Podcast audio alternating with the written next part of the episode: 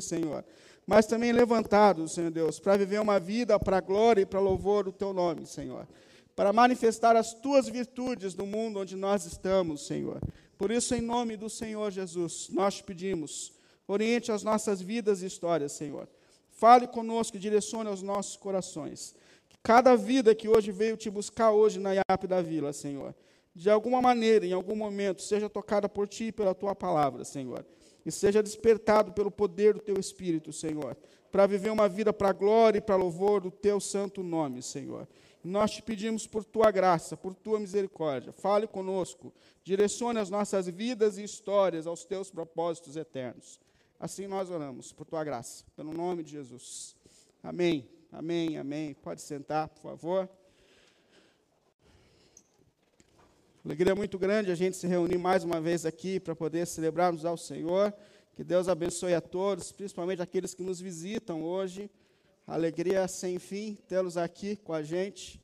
Não vou citar muitos nomes para não é, esquecer de ninguém, mas eu queria destacar aqui o Aleric, que é um amigo meu de muito tempo, né, Ale? Que a gente está na jornada, Débora, e tantas outras pessoas que estão aqui. O Aleric ele faz aniversário no mesmo dia que eu, dia 18 de março. Só que a gente tem exatamente 10 anos de diferença. Para o meu azar, eu sou o mais velho. Mas é alegria ter aqui a gente, gente querida e tantas outras pessoas que eu vejo aqui. Com a graça de Deus e muita alegria, nós estamos unidos para essa celebração. Eu digo muito que esses momentos desafiadores que a gente vive na história, como esse que nós estamos vivendo e que tem durado muito mais do que nós esperávamos, eles são chamados de Deus para reflexão. Eu creio que Deus fala nos momentos difíceis da vida. Deus fala nos momentos difíceis da história. E que Deus tem falado com a gente nesses desafios que a gente tem enfrentado, nesses tempos difíceis que a gente tem vivido. O apóstolo Tiago chega a dizer que, para nós que somos igreja de Jesus, é, os motivos difíceis da vida devem ser motivo de alegria, porque esses momentos difíceis da vida são capazes de produzir coisas boas em nós. Ou seja, diante desses desafios, dessas fases difíceis, desses momentos difíceis, quando nós persistimos na nossa relação com Deus, na nossa fé em Deus, Deus produz coisas grandiosas e eternas na nossa vida enquanto nós persistimos e lutamos na nossa confiança e na nossa fé em Deus. E entre tantas coisas que nós chamamos, somos chamados a pensar nesses momentos desafiadores, não há dúvidas que pensar sobre igreja faz todo sentido. Eu digo que essa pandemia que a gente passa, que ainda não acabou e que a gente ainda não sabe quando acaba, é para esse mundo, para aqueles que ainda não foram alcançados pelo Evangelho de Cristo, um momento de reflexão, de, de perceber que esse mundo caminha para o fim, o mundo vai acabar. É, nós cremos que, de fato, as coisas cada dia mais estão se tornando mais difíceis, até o dia em que Jesus há de se levantar do trono, mas o mundo um dia vai acabar e todas as coisas se farão novas. E, e momentos como esse nos fazem lembrar disso. Porém, para nós, principalmente para nós como igreja de Jesus, momentos difíceis como esse são um intenso e profundo chamado de Deus à reflexão. A reflexão, inclusive, sobre o que é ser igreja, sobre os propósitos que Deus tem para a sua igreja, sobre a maneira que nós estamos conduzindo a nossa vida e a nossa jornada espiritual, sobre os propósitos que Deus tem para mim e para você como igreja de Jesus.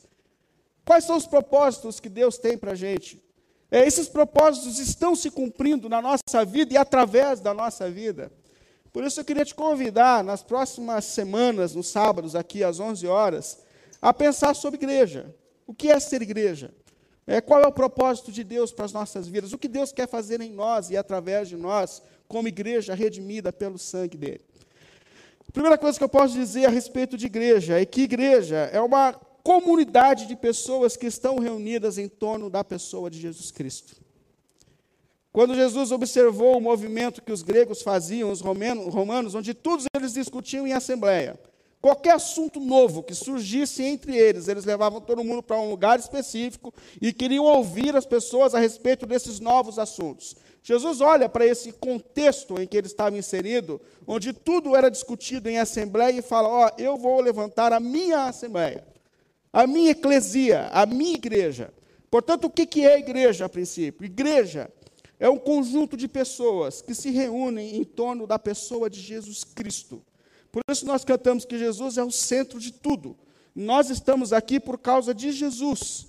Nós estamos aqui porque nós entendemos o que Jesus fez por nós da cruz. Mas nós estamos aqui agora para viver para a glória de Jesus. O centro de tudo, a razão de tudo é Jesus. Portanto, o que é a igreja? Igreja é esse povo que se levanta, ou que é levantado por Deus, mas que está em torno de Jesus e dos ensinos de Jesus na sua vida e na sua caminhada. E, e dentro dos propósitos que Deus tem para a sua igreja, para essa comunidade que está reunida em torno de Jesus, é que nós sejamos levados à maturidade e à transformação. Olha, Deus tem um propósito para todos nós que estamos aqui hoje: é nos conduzir à maturidade, é viver uma transformação pelo poder do Evangelho que está atuando em nós. Esse é um propósito que se estende a todos nós aqui hoje. Viver essa transformação, ser conduzido à maturidade espiritual.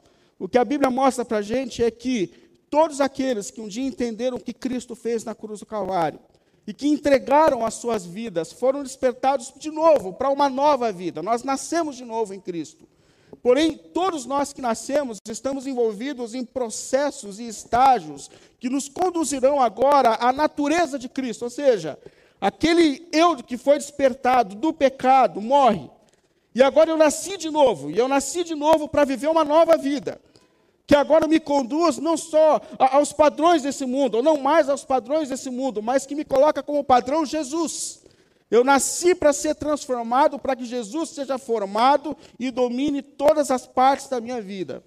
E eu não sei se você já prestou atenção nisso, mas é impressionante o quanto a Bíblia fala a respeito do projeto que Deus tem para os crentes de maturidade espiritual.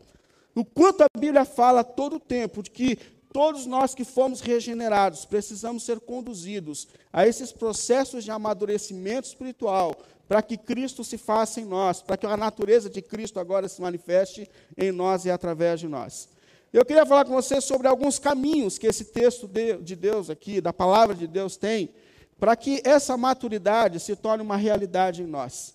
Para que esse propósito que Deus tem a todos os que foram regenerados, de crescimento e amadurecimento se torne uma realidade na nossa vida e na nossa caminhada. E eu olhei aqui nesse texto e encontrei pelo menos três caminhos que Deus dá para que a gente cresça, amadureça e para que os propósitos de Deus se cumpram na nossa natureza e no nosso ser chamado por Deus.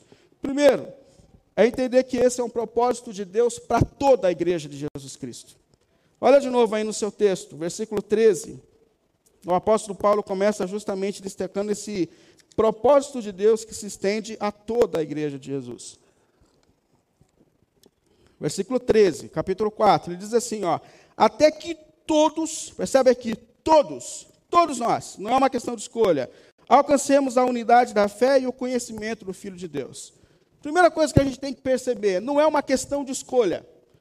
Todos nós que estamos aqui hoje, que fomos alcançados pelo Evangelho de Jesus, entramos nesse processo tenso e intenso de chamado à transformação do nosso ser.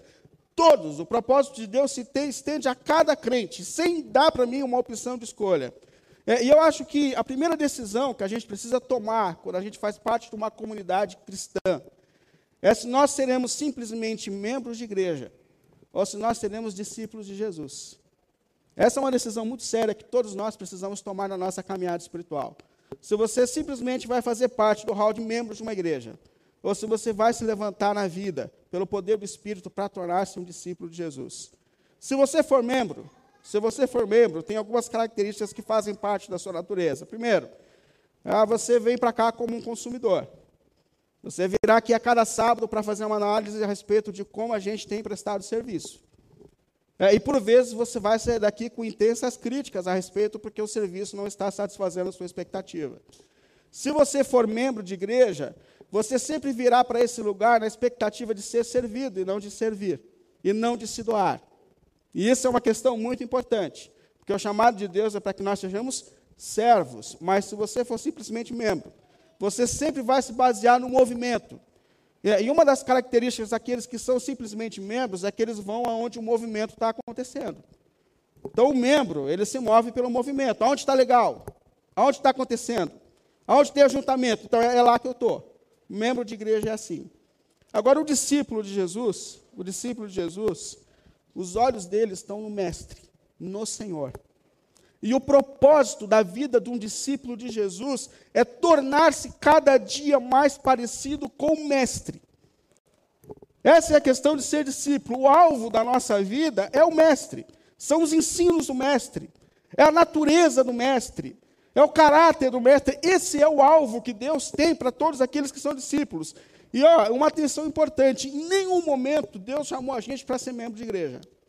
A todo momento o que a Bíblia diz é: vocês são chamados para ser discípulos. Jesus disse aos seus discípulos, Jesus disse aos discípulos que eles deveriam formar outros discípulos, que não são pessoas que simplesmente fazem parte de um movimento, mas são pessoas que estão engajados na missão de se tornarem cada dia mais parecidos com Jesus, o Senhor.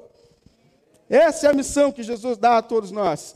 Por isso ele fala aqui a respeito, na sequência do texto, de alguns dos alvos que Deus tem para a vida desses que são discípulos. Ele fala, até que todos, ou seja, todo mundo está nesse negócio.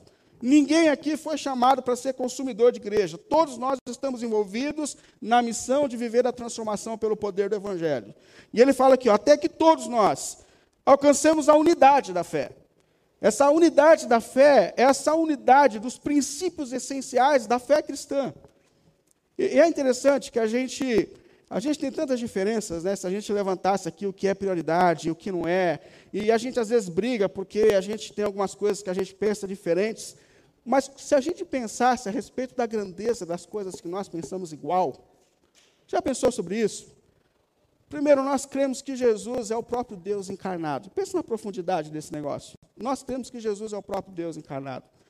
Nós cremos que ele entrou no ventre de Maria e que nasceu na história. O Deus Criador dos céus entrou no ventre de uma mulher e entrou na história. Nós cremos que Jesus é o único Senhor e Salvador. Nós cremos que Ele morreu na cruz por nossos pecados. Nós cremos que Ele ressuscitou no terceiro dia, que hoje está à destra de Deus. Nós cremos que Jesus, muito em breve, há de se levantar do seu trono para nos buscar. Olha a grandeza das coisas que nos unem. E ele está dizendo aqui um propósito que vocês olhem para a grandeza da fé de vocês e que a grandeza da fé de vocês unam vocês na caminhada e na jornada cristã, porque as expectativas são as mesmas entre nós. E ele fala mais: o propósito dessa maturidade é o pleno conhecimento do Filho de Deus, ou seja, o maior desafio que a gente tem como comunidade. A cada sábado, a cada estudo, é conhecer mais a Jesus é conhecer mais a vontade de Jesus para as nossas vidas, é nos alinharmos mais à vontade de Cristo para a nossa vida. Esse é o desafio do discípulo e da discípula de Jesus. E ele continua dizendo: o alvo da caminhada é que nós nos tornemos homens e mulheres perfeitos. Perfeito como? A estatura de Cristo. Ou seja, o ápice da minha vida espiritual não está relacionado a eu trocar o meu carro a, a eu saber se Deus vai ou não vai me dar casa própria. O ápice da minha jornada não é o sucesso em relação a esse mundo, mas o ápice da minha jornada é que eu me torne cada dia mais parecido com meu Senhor e Redentor Jesus Cristo. Esse é o alvo da nossa jornada. E é importante a gente perceber aqui, para que esse propósito de Deus cumpra, se cumpra na nossa vida como comunidade de Jesus, é que a gente perceba que todos nós estamos engajados nessa missão. Você não é membro de igreja, você é discípulo, discípula de Jesus. Amém? Nós estamos aqui para viver uma vida para a glória de Deus. O alvo da nossa igreja não é levantar um movimento, mas é levantar uma comunidade de discípulos e discípulas de Jesus que se levantam para viver para a glória do nosso Deus Redentor. Esse é o alvo da nossa caminhada. Todos nós estamos nessa missão. Segundo aqui, para que esse propósito de maturidade se cumpra, é a gente perceber para onde Deus quer nos levar, ou de onde Deus quer nos tirar.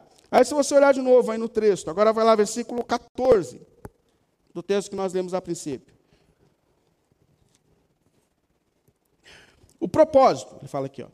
O propósito é que não sejamos mais como crianças.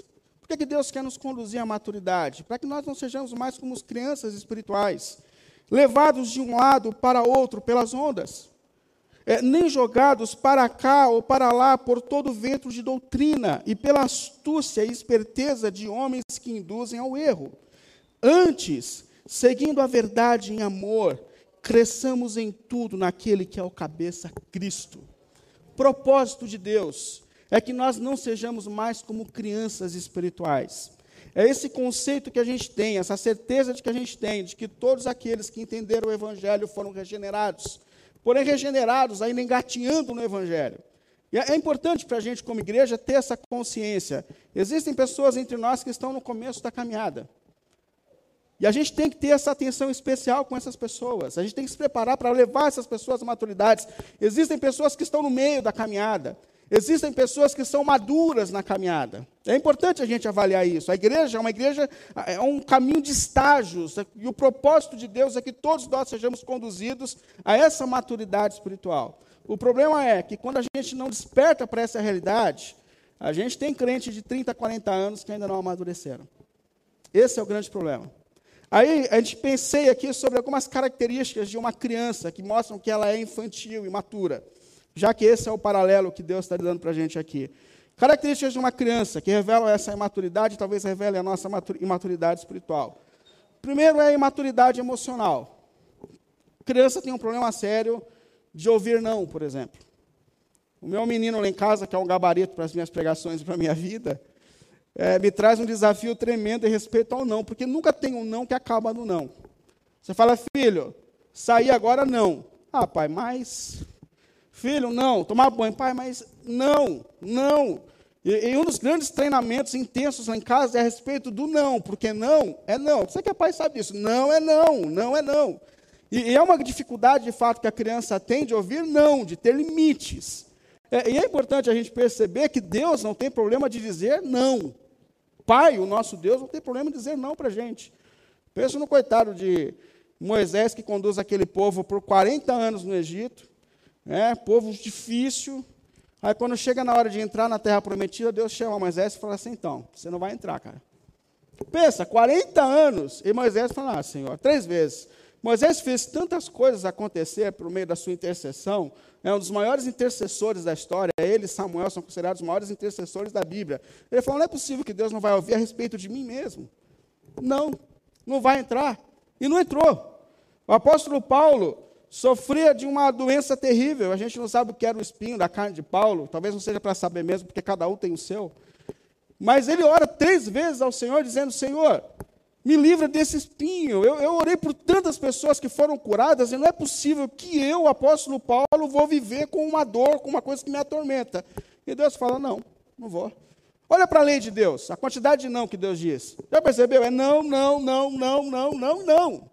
Não, não, não. E crentes imaturos têm dificuldade de ouvir não, assim como crianças. Mas Deus, por graça e misericórdia, para nos levar para a maturidade, Ele diz muitos nãos para a gente, para que nós sejamos fortalecidos e amadurecidos. Uma outra característica da natureza de uma criança é, é não saber discernir o que é certo e errado. Eu estou ensinando para o meu filho ainda o que é certo e o que é errado. Filho, não é assim que se fala. Filho, não é assim que faz. Eu percebo que a, a naturezinha dele, que já nasce corrompida pelo pecado, por vezes, tem dificuldade de discernir o que é certo o que é errado, o que é bom o que não é. Ontem mesmo eu falei, mãe, traz o meu Todd. Filho, é assim que fala com a mãe? Filho, é mesmo, pai. Não é, não é assim, filho? Não. Não é assim que fala, filho. E uma grande dificuldade da criança é justamente essa dificuldade de discernir o que é certo, o que é errado, o que deve, o que não deve, quais são os limites da vida. E Paulo ele fala aqui, olha, o propósito de Deus de conduzir a igreja à maturidade para que vocês tenham discernimento a respeito do que é bom e ruim. Olha, crentes maduros precisam discernir quem está pregando o evangelho e quem não está pregando o evangelho. Crentes maduros precisam discernir quando o foco de alguém que fala em nome de Deus está no próprio ser humano ou se está no Deus Redentor, levando as pessoas a Cristo. Crentes maturos precisam discernir músicas que cantam o Evangelho e músicas que falam a respeito do próprio ser humano. Percebe? O propósito de Deus é que nós amadureçamos e consigamos, a partir disso, criar discernimento entre aquilo que é bom e ruim, entre o certo e o errado. E uma outra marca que eu coloquei aqui das crianças, e que talvez identifiquem as nossas imaturidades espirituais, é o egoísmo. Pensa um ser difícil de compartilhar a coisa é a criança. Principalmente quanto mais matura ela for. Sabe qual é o brinquedo preferido de uma criança de dois anos? É aquele que está na mão da outra. Já, vocês já viram isso? É incrível. O brinquedo pode estar oito meses encostado. Se outra criança pregar, ele fala: Não, é esse o meu preferido. Não, é verdade, a criança é assim. Infelizmente, uma das marcas da imaturidade espiritual é quando nós temos uma fé centrada em nós mesmos. Quando a gente não tem capacidade de compartilhar. Quando a gente não entendeu que no reino de Deus tudo é nosso. O Pai é nosso, o pão é nosso. Tudo é nosso. E uma das grandes ações do Espírito de Deus em nós é nos livrar do nosso egoísmo, da nossa natureza excêntrica, para que a natureza de Deus, que é trino, o Deus que é amor, se torne uma realidade em nós, no meio do povo de Deus. Esse é um grande propósito que Deus tem para todos nós. Portanto, por que, que Deus quer nos conduzir? O propósito, para que nós não sejamos mais como crianças espirituais, mas que nós tenhamos discernimento, que a gente tenha essa natureza capaz de amar e compartilhar, que é um propósito maior para a igreja de Jesus Cristo. E em terceiro e último, caminho para que nós sejamos é, levados a essa maturidade espiritual é o engajamento de uma liderança focada nisso, por incrível que pareça. Mas se você de novo olhar lá para o texto que a gente leu lá no começo, lá no versículo 7, vou voltar agora. Ele diz assim, ó: A cada um de nós foi concedida a graça conforme a medida repartida por Cristo. Por isso é que foi dito: quando ele subiu em triunfo nas alturas, levou cativo muitos prisioneiros e deu dons aos homens. O que significa que ele subiu, senão também que descer às profundezas da terra? Aquele que desceu é o mesmo que subiu acima de todos os céus, a fim de encher todas as coisas. Texto difícil. Mas resumindo, a, a expressão aqui desse texto bíblico é que é como um rei que, num contexto antigo, ia para a guerra, que depois de vencer a guerra, ele distribuía todos os despojos conquistados com aqueles que participavam da guerra. O que ele está dizendo aqui é que Jesus, o nosso rei, de fato venceu todas as lutas espirituais por nós. E que depois de vencer todas as lutas espirituais, subiu ao céu e dividiu sobre nós dons para que nós possamos ser caminhados para essa maturidade espiritual. Deus dividiu dons extraordinários entre nós e entre o seu povo. Aí ele continua dizendo, versículo 11: é, E ele designou alguns para apóstolos, outros para profetas, outro para, outros para evangelistas, outros para pastores e para mestres. Esse Senhor distribuiu dons entre a liderança da igreja para que a igreja seja capacitada, para capacitar a igreja para viver os propósitos de Deus na vida e na história. Então ele fala de alguns dons aqui, deixa eu falar a respeito desses dons de forma rápida que Deus distribuiu entre aqueles que são líderes na igreja para capacitar a igreja a essa maturidade. Ele fala de apóstolos. Só uma, um destaque importante aqui. A igreja, na história, não levantou mais apóstolos como os doze apóstolos de Jesus. É, isso é um movimento que começa agora com os neopentecostais. Mas na história nós não temos mais apóstolos. Apóstolos como os doze, não temos mais. Eu já comentei isso algumas vezes, mas eu uma vez conheci um apóstolo famoso brasileiro. Eu estava num evento e alguém veio para mim e falou assim: Eu vou te apresentar um apóstolo que está aqui hoje. Eu falei: Não precisa não. Não, não precisa não, não precisa não. Ele falou, não, mas eu vou te apresentar. Eu falei, não, não quero, eu estou aqui. Não, eu vou te apresentar. E quanto eu menos esperava, veio ele, o apóstolo, um apóstolo famoso, brasileiro. E o detalhe é que eu não sabia como a gente age diante de um apóstolo. O que você tem que fazer quando está diante de um apóstolo? É, e ele chegou e falou assim: está aqui o Willi, um pastor da igreja adventista da promessa, e esse aqui é o apóstolo tal. O cara olhou para mim, olhei para ele, ele não falou nada, eu também não falei. Eu falei, agora, né? Como que você fala com o apóstolo? Aí a coisa que vem na cabeça, eu falei, e aí, beleza? Não é assim que você cumprimenta um apóstolo, eu descobri naquele dia. Porque meu amigo olhou para mim e falou assim, cara, é o apóstolo. Né? E eu falei, meu irmão, não deu liga. Aí a gente só se cumprimentou e ele foi embora. Mas é, é importante perceber que, dentro do contexto do Novo Testamento, a gente não tem mais apóstolos como os doze apóstolos. Porém, a gente tem pastores com ênfase apostólica. Isso é, pastores, o apóstolo ele é um missionário. Então, existem pastores na igreja, líderes na igreja, que têm uma ênfase missional é, que estão pensando no avanço do Evangelho, como começar novas igrejas, nova, novas comunidades. Essa é a ênfase aqui dada, mas não apóstolos como os doze apóstolos de Jesus. E ele fala que Deus levantou apóstolos e profetas. Também não profetas como do Antigo Testamento.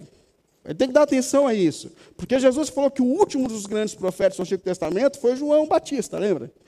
Então, a partir de hoje, Deus pode levantar pregadores, líderes da igreja, com ênfase na profecia, no sentido de que tem uma palavra de repreensão, de exortação. Lembra dos profetas do Antigo Testamento?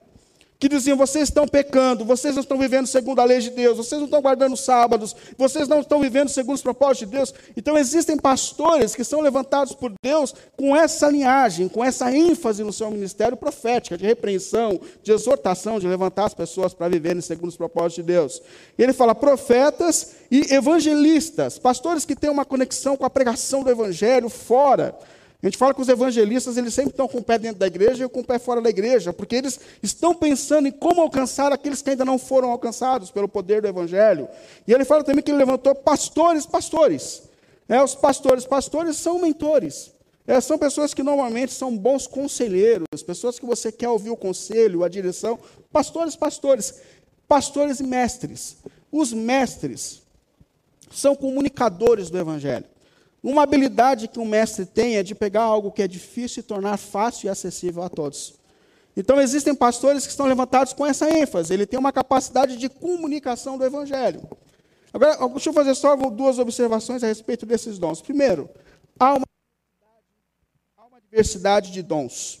Isso é, nós que somos líderes da igreja temos habilidades e dons diferentes distribuídos por Deus. Eu acho tão importante a gente falar isso, irmãos, por quê? Porque às vezes a gente espera de um líder aquilo que não é o dom dele. Percebe? Então a gente fica numa expectativa de que a pessoa faça tal coisa, mas esse não é o dom que Deus deu para ele. E a verdade é o que me falta, você vai encontrar em outros presbíteros dessa igreja. isso é extraordinário. É, os dons são distribuídos de acordo com a necessidade do corpo. E uma outra ênfase que eu acho que é importante a gente dar aqui é que, apesar dessa diversidade de dons que o Senhor distribui na igreja, o propósito é o mesmo. O propósito é o mesmo. E ele continua aqui dizendo, versículos 12 e 13: qual é o fim? Ele fala, com o fim de preparar os santos para a obra do ministério, para que o corpo de Cristo seja edificado. Eu acho incrível isso, porque ele fala que o propósito da liderança é preparar as pessoas para que elas estejam ativas no reino de Deus. Percebe que a expectativa aqui não é que os líderes sejam sempre aqueles que vão fazer tudo na igreja. Não, não. O propósito é preparar outras pessoas. É para que todos no reino de Deus sejam ativos, agentes, missionários, pregadores do Evangelho. Esse é o propósito de Deus. E mais, ele fala aqui, ó, até que todos alcancemos a unidade da fé e do conhecimento do Filho de Deus. E essa é a parte importante. E que cheguemos à maturidade e que cheguemos à maturidade. Isso é, Deus levanta líderes na igreja para conduzir a igreja à maturidade e ao crescimento espiritual. Esse é o maior desafio. Essa é a maior expectativa que você tem que ter a respeito dos líderes da igreja. Eles estão ensinando você a respeito de Cristo.